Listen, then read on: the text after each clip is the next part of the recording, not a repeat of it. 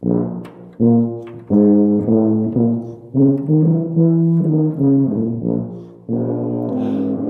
herzlich willkommen im tubalernen.de Podcast. Ich bin Raimund, dein Online-Tuba-Lehrer und in der heutigen Episode, in der Episode Nummer 15, geht es um die Meisterschaft der Tuba. Die Meisterschaft der Tuba, das klingt komisch, aber das ist tatsächlich ein Buchtitel, beziehungsweise der Titel einer Tuba-Schule und zwar von Roger Bobo. Und äh, Roger Bobo hat das Buch natürlich im Original nicht die Meisterschaft der Tuba genannt, sondern Mastering the Tuba. Und ähm, das ist nur die Übersetzung, die Meisterschaft der Tuba. Naja, ob das so gelungen sein mag, ist die Frage, aber jedenfalls heißt es so. Und diese Tuba-Schule möchte ich dir heute vorstellen in diesem Podcast und ich würde sagen, dann starten wir direkt in die 15. Episode, die Meisterschaft der Tuba. Ja, heute geht es wie gesagt um die Tuba-Schule von Roger Bobo. Und für diejenigen, die Roger Bobo nicht kennen, für die will ich ihn erst vielleicht einmal vorstellen. Äh, Roger Bobo ist schon ein älteres Semester. Er ist am 8. Juni 1938 in Los Angeles geboren. Das heißt, er ist jetzt 82 Jahre alt. Und ähm, er hat schon an der Eastman School of Music studiert. Ähm, die ist ja sehr bekannt und hat da eben seinen Bachelor gemacht, hat danach in verschiedenen Orchestern gespielt, unter anderem im Rochester Philharmonic Orchestra und ähm, bei den Los Angeles Philharmonic, äh, Philharmonics. Und ähm, das waren eigentlich so seine beiden Hauptstellen. Außerdem war er aber auch als Studiomusiker viel aktiv. Und zwar für verschiedene Popgruppen, sowas wie Earth, Wind and Fire ähm, aber er hat auch bei vielen Hollywood-Produktionen mitgespielt. Zum Beispiel spielt er Tuba in einem der, ähm, in einem der Soundtracks von Indiana Jones. Ähm, darüber hinaus hat er sieben, ganze sieben Solo-CD- bzw. Schallplatten damals Einspielungen gemacht. Ähm, also war tatsächlich als Tuba-Solist sehr aktiv ähm, er ist dann irgendwann im Laufe seines Lebens nach Europa gezogen, hat in Europa gelehrt, ähm, unter anderem zum Beispiel am Royal Northern College of Music in äh, Manchester, da wo ja auch Jack Adler McKean seine Doktorarbeit im Moment schreibt. Und ist aber mittlerweile in Japan und lehrt an der Musashino School of Music in Tokio. Und ähm, ja, er ist eben nicht nur als Solist, sondern eben auch als Lehrer sehr renommiert. Zu seinen Schülern gehören nämlich unter anderem äh, Eusten Barzwick und Christian Lindberg. Das sind ja nun wirklich zwei sehr, sehr prominente Spieler, ähm, Tubist und Posaunist. Also das vielleicht erstmal so als ganz, ganz groben Abriss zu Roger Bobo, damit du dir ungefähr vorstellen kannst, wer das ist. Ansonsten kannst du natürlich auch googeln und dann weitere genauere Sachen selbst rausfinden. Jetzt soll es aber um sein Buch geben, ähm, Mastering the Tuba. Ähm, was ist der Inhalt und was sind die Besonderheiten? Hm, also inhalts, inhaltlich ist es eine klassische Tuba-Schule mit technischen Übungen. Es ist eine kurze Einführung zum Tuba-Spiel. Ähm, da geht es dann um die technischen Fähigkeiten, die ein Tubist oder eine Tubistin braucht, um die musikalische Fähigkeit, die man verbessern muss. Und dann gibt es jede Menge technische Übungen. Und zwar technische Übungen in der Art und Weise, wie man sie eigentlich aus vielen, vielen Schulen kennt. Ähm, es gibt Mundstückübungen, es gibt ein Warm-up, äh, es gibt Übungen für alle Lagen, es gibt äh, Übungen zur Artikulation, es gibt Übungen für den Luftfluss, für die, Flexibilität. Dann gibt es eine Übung zum Lippentriller. Ähm, dann wird erklärt, wie man die Zirkularatmung lernen kann. Ähm, über das Vibrato spricht er, wie das genau funktioniert ähm, und äh, wie man zum Beispiel auch technische Stellen angeht. Das heißt so, so Übemethodiken. Das heißt, es ist wirklich ein, ein großer Umfang. Ähm, genau. Aber im Grunde genommen das Übliche, was eben in so einer Tuba-Schule drinsteht. Was sind denn nun aber die Besonderheiten an der Schule von Roger Bobo? Also eine Besonderheit ist zum Beispiel, dass die aller, allermeisten Übungen im Violinschlüssel notiert sind. Jetzt wirst du dich wahrscheinlich fragen, hä, Tuba am Violinschlüssel, das ist ja irgendwie komisch. Ähm, ist das denn jetzt nur für Leute, die B-Tuba am Violinschlüssel normalerweise spielen oder S-Tuba am Violinschlüssel? Nein, das ist anders gedacht und zwar ist es praktisch für alle Tuben. Ähm, und zwar ist es so gedacht, dass man praktisch das C im Violinschlüssel, also das eingestrichene C, immer als den Grundton der eigenen Tuba nimmt. Also nicht den ganz tiefen unten den Pedalton, sondern praktisch den zweiten Naturton. Das heißt, wenn ich jetzt ein C spiele, ein, ein C lese, dann spiele ich auf der B-Tuba diesen Ton. Und auf der F-Tuba entsprechend diesen Ton.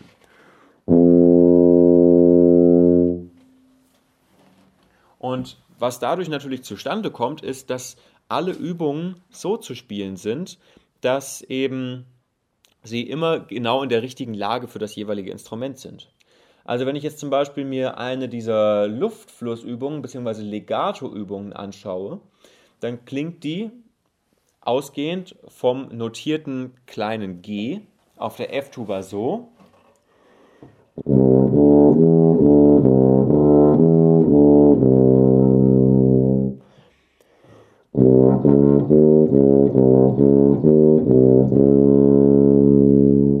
Und so weiter. Und auf der B-Tuba, die ja als Kontrabass-Tuba natürlich viel tiefer ist, klingt diese Übung entsprechend tiefer. Das heißt so.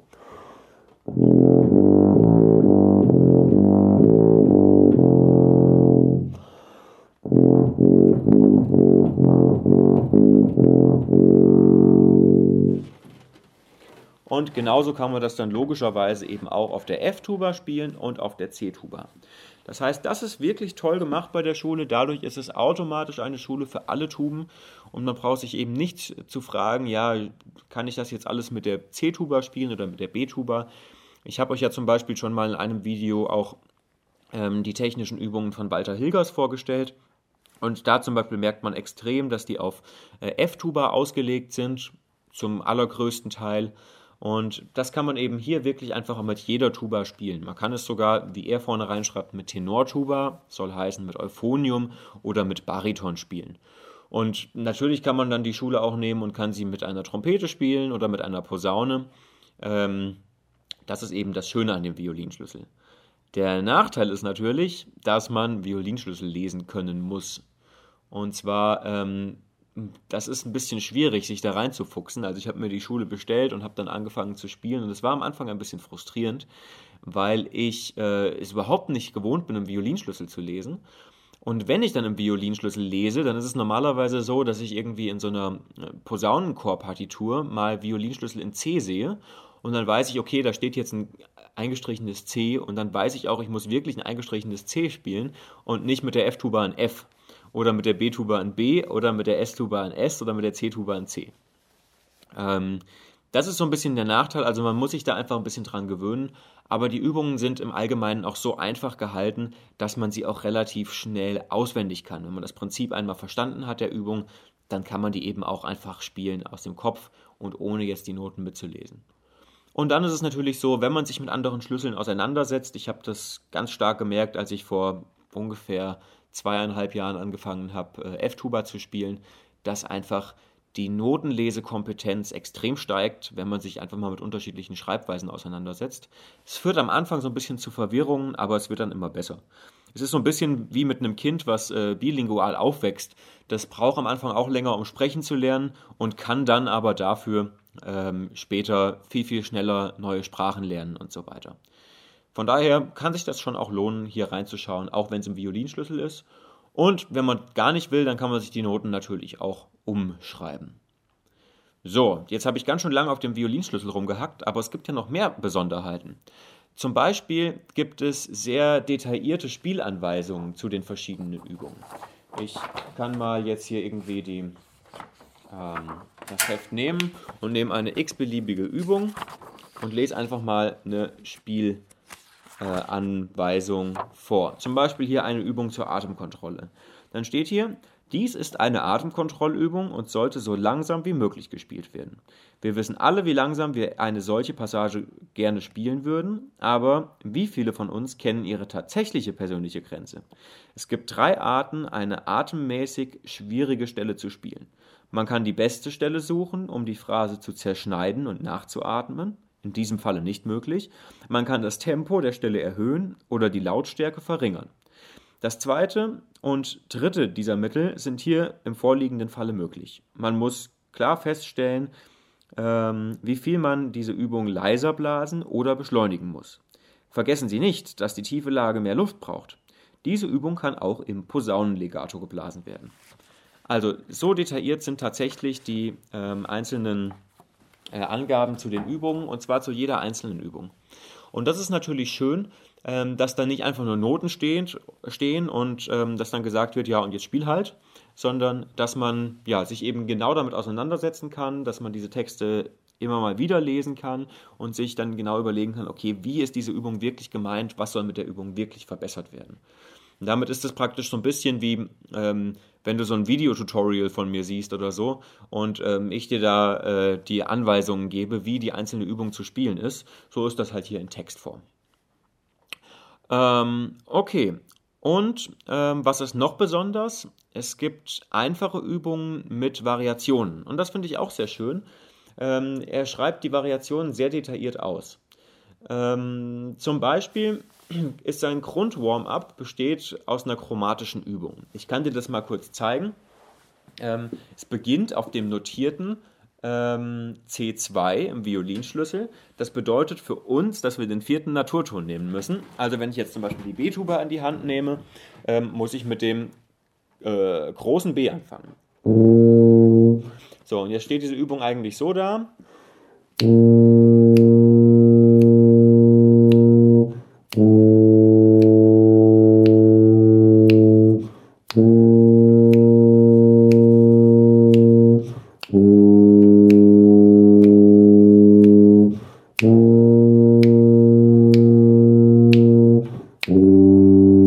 So weiter. Du kannst dir vorstellen, wie es weitergeht, also chromatisch runter, bis wir beim F ankommen und dann vom F bzw. vom notierten G geht es dann wieder chromatisch runter, ne? also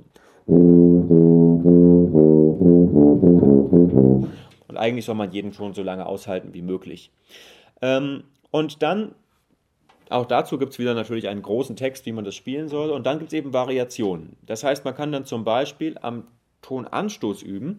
Und es ist tatsächlich alles ausgeschrieben, dass man die Übung dann auch einmal so spielen soll. Eins, zwei, drei, vier.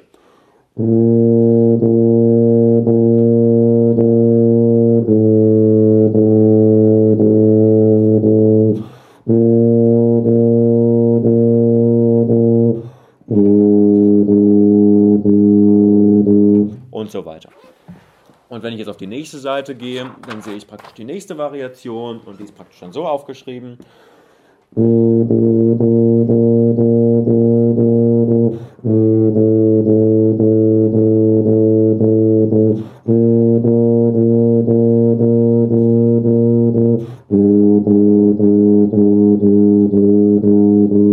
Dritte Variation ist dann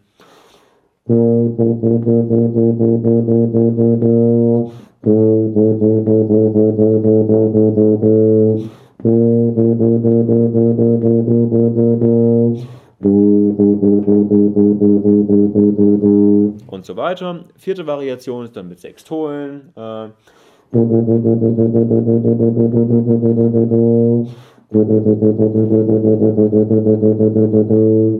und die fünfte Variation, wenn ich das jetzt richtig sehe, das sind dann 32. Noten, also Yam, daga, daga, daga.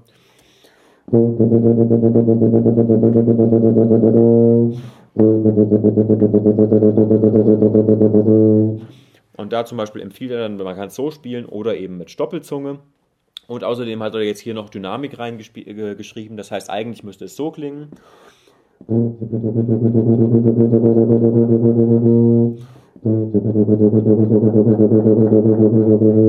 So, da merke ich jetzt, wie schön unsauber meine ähm, Doppelzunge momentan ist. Lang nicht mehr geübt, lang nicht mehr gebraucht.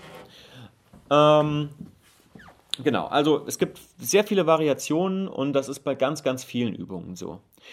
Und was man auch noch sagen muss, was wirklich besonders ist, ist, dass viele der technischen Übungen hier, obwohl es ja nur technische Übungen sind, ähm, sehr musikalisch gedacht sind. Das heißt, ähm, zum Beispiel sehe ich jetzt hier gerade eine Übung mit Forte Piano. Ähm, und da wird angegeben, dass man in welcher Art man Forte Piano üben soll. Und zwar einmal in der Art, als hätte man eben eine Achtelnote Forte und dann eine Achtelnote Piano. Also wenn wir praktisch das Tempo haben, dann irgendwie sowas wie äh, ba Oder eben, dass wir eine Sechzehntelnote ähm, Forte haben und dann Piano. Das wäre dann 3 und 4 und Ba. So. Oder dass wir eine 32. Note nach vorne haben. Das wäre dann 3 und 4 und Da. Also praktisch ganz, ganz kurz nur laut und dann leise. Und da gibt es eben ganz, ganz viele Übungen, ähm, in denen er praktisch auch erklärt, wie Artikulation genau funktioniert. Und ähm, zum Beispiel gibt es so Tonleiterübungen, da wird eben gezeigt, okay, was sind eigentlich, was bedeuten eigentlich die unterschiedlichen ähm, Artikulationen, äh, wie ist ein Tenuto zu spielen, wie ist ein sogenanntes Posaunenlegato zu spielen, wie ist ein Legato zu spielen, was ist eigentlich mit Portato gemeint? Ähm, oder mit äh, Staccato Leggero oder sowas. Ähm, darauf geht er halt überall ein. Und das ist halt schon sehr, sehr gut, dass er da so wirklich im Detail die Übungen so aufschreibt, dass man die Fähigkeiten dann nachher nutzen kann, um auch wirklich ähm, sehr ausdifferenziert gestalten zu können in den Stücken, die man spielt. Genau, soviel zu den Inhalt, zum Inhalt und zu den Besonderheiten. Und jetzt als, letzt, als letzten Punkt, für wen ist dieses Heft? Dieses Heft ist auf jeden Fall für Fortgeschrittene. Ähm, dieses Heft ist für Leute, die Violinschlüssel lesen können oder für Lernwillige. Dieses Heft ist für dich, wenn du dein Spiel verbessern willst. Dieses Heft ist gut für dich, wenn du neue Übungen suchst, weil du jetzt zum Beispiel deine Übungen satt hast. Ähm, und dieses Heft ist gut, wenn du dein Spiel hinsichtlich Artikulation, Klang und Dynamik präzisieren willst. Ähm, genau, also das ist praktisch, sind so die Punkte, ähm, die du, von denen du einige vielleicht bejahen solltest, äh, wenn du das, äh, wenn das Heft was für dich sein soll. Ich sag's nochmal, also für Fortgeschrittene, für Violinschlüsselleser oder zumindest Lernwillige, äh, wenn du dein Spiel verbessern willst, wenn du neue Übungen suchst und ähm, wenn du dein Spiel präzisieren willst, gerade was äh, Artikulation, Klang und Dynamik angeht. angeht. Dieses Heft ist nicht für Anfänger, ähm, denn es stehen jetzt keine allgemeinen Informationen drin oder es geht jetzt nicht los wie in so einer klassischen Schule am Anfang irgendwie erstmal mit, mit einem Ton aushalten und dann die ersten fünf Töne und so, wie man das so üblicherweise macht oder in diesen Bläserklassenschulen, wo man da äh, gefühlt ein Dreivierteljahr auf äh, einer halben Oktave rumhupt, ähm, sondern es ist schon für Leute, die wirklich schon spielen und ihr Spiel einfach verbessern wollen. Und das Stück äh, und das Heft hat auch keine, es ist auch keine Musik drin, also es sind keine Lieder oder Stücke drin. Wenn du sowas suchst, ähm, dann ist es auch kein Heft für dich.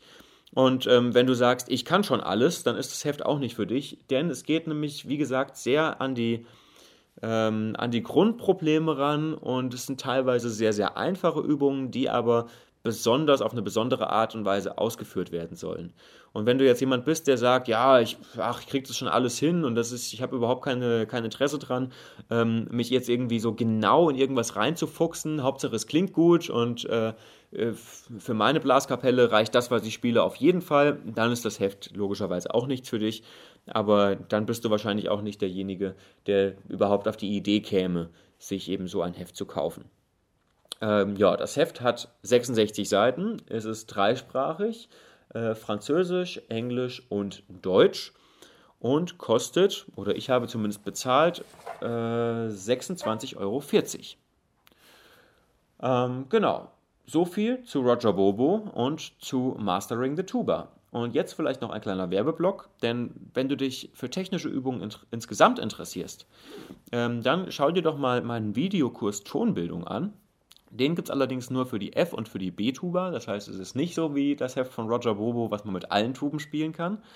Ähm, das ist ein Kurs mit technischen Übungen, in denen du Flexibilität, Tonkontrolle, äh, Klang, Ausdauer und Kraft trainierst. Und das Ganze eben in einem Sechs-Wochen-Programm. Das heißt, das sind praktisch sechs Wochen A, fünf Videos. Das heißt, du kannst praktisch immer von montags bis freitags ähm, eine Übung machen. Die Übungen gehen zwischen 20 und 40 Minuten, also man muss sich schon eine halbe Stunde am Tag für die Übungen Zeit nehmen, plus das, was man üben will. Ähm, also wirklich, wenn du sagen willst, ich habe Lust, mein Tuba-Spiel richtig voranzubringen, dann schau dir mal den Kurs Tonbildung an. Den gibt es auf tubalernen.de slash Tonbildung.